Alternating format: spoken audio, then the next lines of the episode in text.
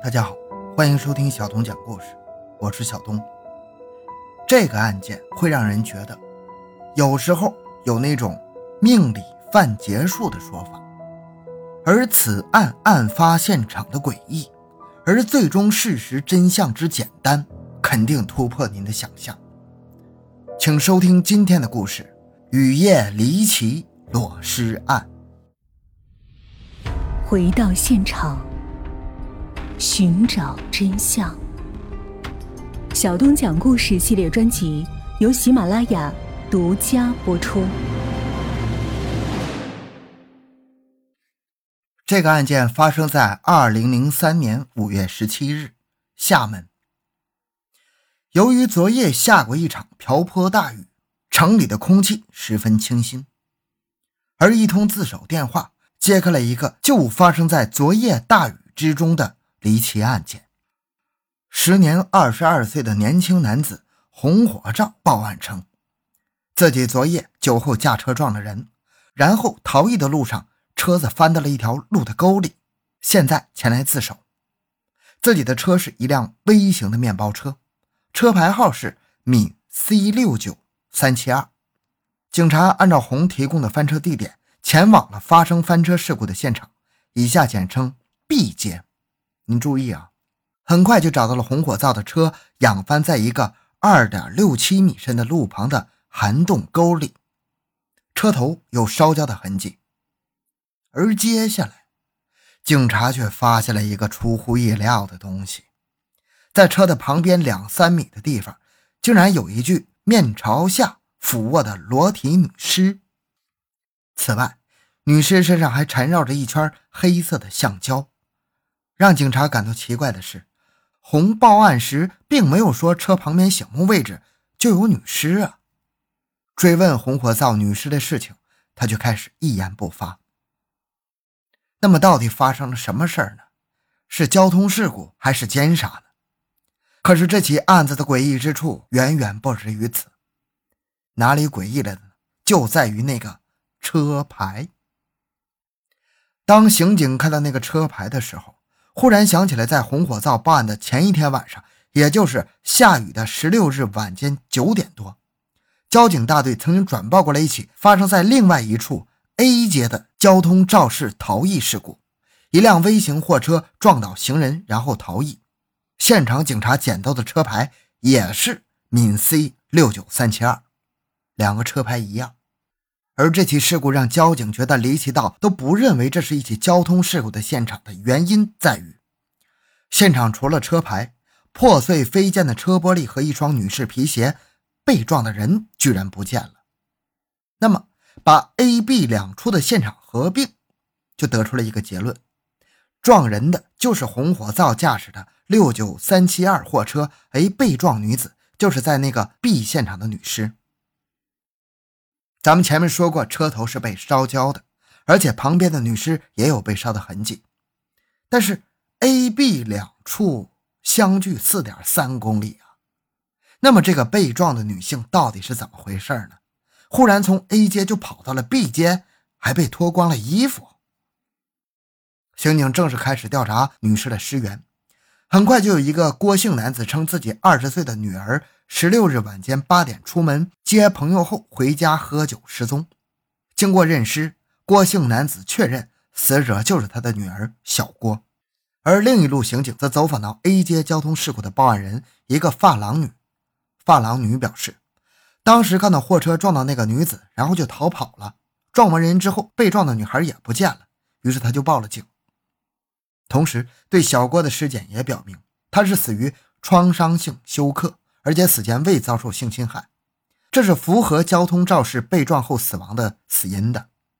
但是死者家属却表示无法接受这一结果，因为尸检无法解释小郭为何是裸体的。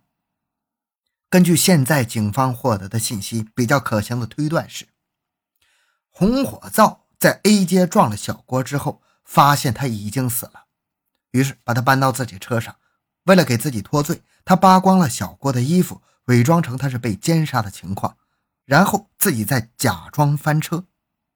但是这个说法有一个致命的漏洞啊！那如果洪要脱罪，为什么不干脆直接把尸体藏起来，还要留在自己车旁边等着被人发现呢？还有，死者衣服去哪儿了？于是刑警就沿着 A 街到 B 路这一段四点三公里的路段反复寻找，终于在路上找到了小郭的衣服。同时，警方又在 B 路翻车的现场的树林里找到了小郭的手机。而此时，就在 B 路附近，又有目击者表示。表示亲眼看到红的小货车以约二十公里每小时的时速开着开着，忽然翻入山沟里面去。这就说明红的翻车不是伪造的，也就推断了上述的猜想。根据红的供述，他翻车之后就爬出了驾驶室，然后打个电话给自己的朋友孙某，孙某就开车过来将红载走了。第二天上午，他才自首。而根据警方调取。红孙二人的话单发现，红是在十六日晚上九点二十一分给孙打的电话。目击发廊女曾经说过，小郭被撞前似乎是因为等朋友，一直在打电话。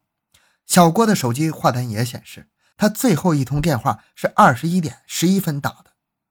也就是说，红火灶在这十分钟里，从 A 街到了四点三公里以外的 B 路，时速大约是二十公里每小时。符合目击者关于他的描述。好了，咱们梳理一下。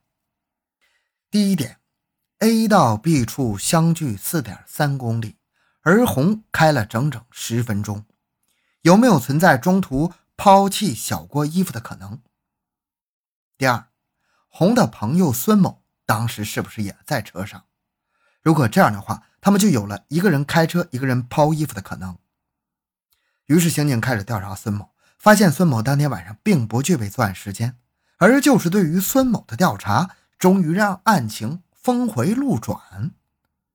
在调查孙某的过程中，警察依旧调取了他的话单，发现，在十六日晚间，孙的手机就几乎没有停过，一直在和人打电话，而跟他打电话的对象，居然是红火灶的堂哥洪某。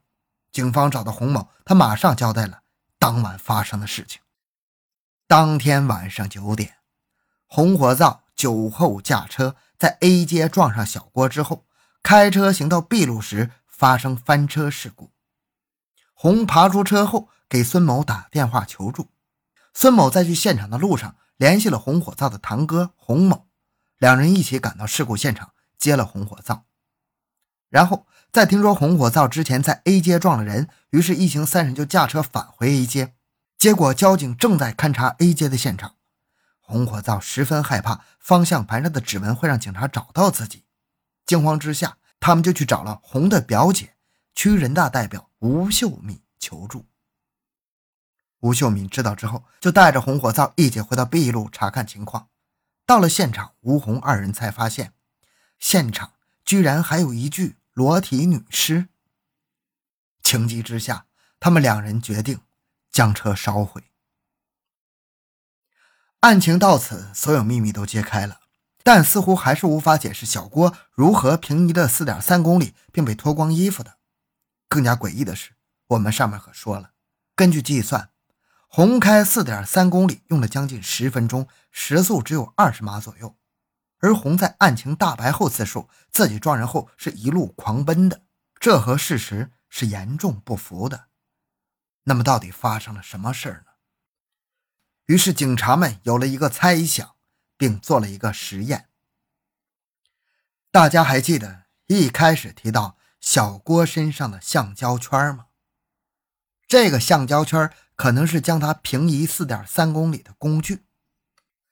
警察的猜想是，当晚在路口被撞后，红火灶的车前挡风玻璃由于高速撞击粉碎。而那个橡胶圈就是用来固定密封挡风玻璃的。由于玻璃破碎，橡胶圈脱落，一头套在了小郭的身上。当时正在下着暴雨，雨刮器开着，橡胶圈的另一头就卡在了雨刮器的上面。被撞之后，小郭被正面卷到车底下，腰上又被橡胶圈套着。所以，当红火灶一路狂奔的时候，小郭实际上是被吊在车底，一路拖行的。这也解释了为什么红火灶觉得自己是在狂奔，但车速却很慢的原因，因为车底还。拖了一个人。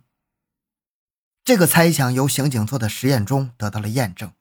他们找来了同款式的面包车和符合小郭重量的五十五公斤重物，用挡风玻璃橡胶圈以二十公里的速度行驶了四点三公里，沿途中重物并没有脱落，可见这个猜想是成立的。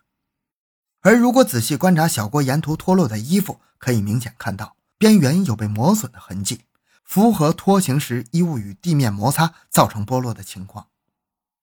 当时最重要的证据来源于小郭的尸体，由于家属完全不能接受这种说法，法医再次进行了尸检。这次在小郭的尸体错平面，就是和路面摩擦的那一面组织中，找到了和沿途相符的沙土，甚至他的骨头都受到了磨损。同时，也在骨骼中找到了相符的沙土。至此，这个离奇的平移四点三公里的谜题被彻底解开了。最后补充一下，为什么尸体身上有灼烧伤呢？是因为当时下雨，车的汽油随着雨水飘到了尸体上，也就引来了部分火源。而他的手机则可能是因为在被撞前打电话，从挡风玻璃飞到车内，在翻车时又飞到了树下的。这个案件就这么完事儿了。好了，本期故事讲完了。小东的个人微信号六五七六二六六，感谢您的收听，咱们下期再见。